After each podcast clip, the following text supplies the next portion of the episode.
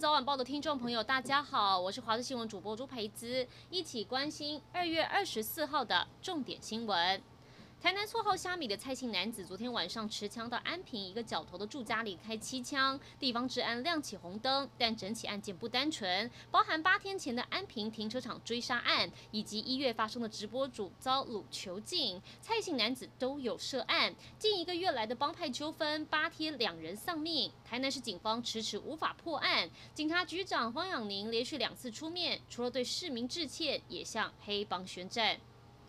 铁路警察李承翰前年七月遭到郑姓男子杀害，一审嘉义地院以被告罹患思觉失调判决无罪。二审判决今天早上出炉。二审时，台南高分检检察官和被害家属都认为，台中荣民医院嘉义分院对嫌犯的精神鉴定没有证据力，要求重新鉴定。台南高分院送请成大医院鉴定，出现了不同结果，认为郑姓被告行凶时有精神障碍，导致辨识能力明显降低。但只能减轻刑期，不能判无罪。法官采信两家医院的精神鉴定结果，改判十七年有期徒刑。十七年服满之后，强制监护五年，全案可以再上诉。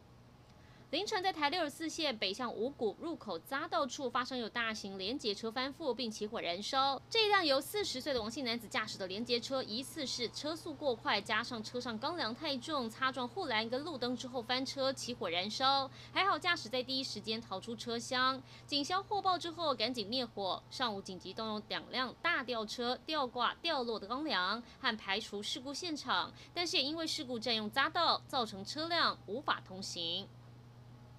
港府二十三号提出修订公职参选和任职条例草案，定出违反宣誓誓词，要求国会议员等主要公务人员进行宣誓。如果违反当中提到的九项行为，包含主张全民公投等主张港独行为，都会被取消公职的资格。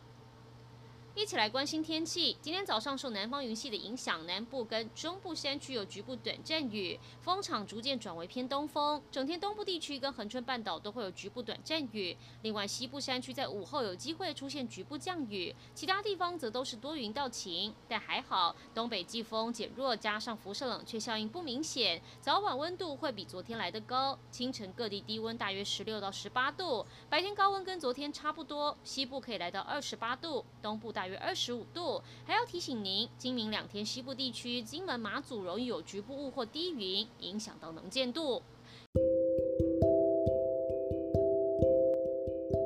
以上就是这一节新闻内容，感谢您的收听，我们再会。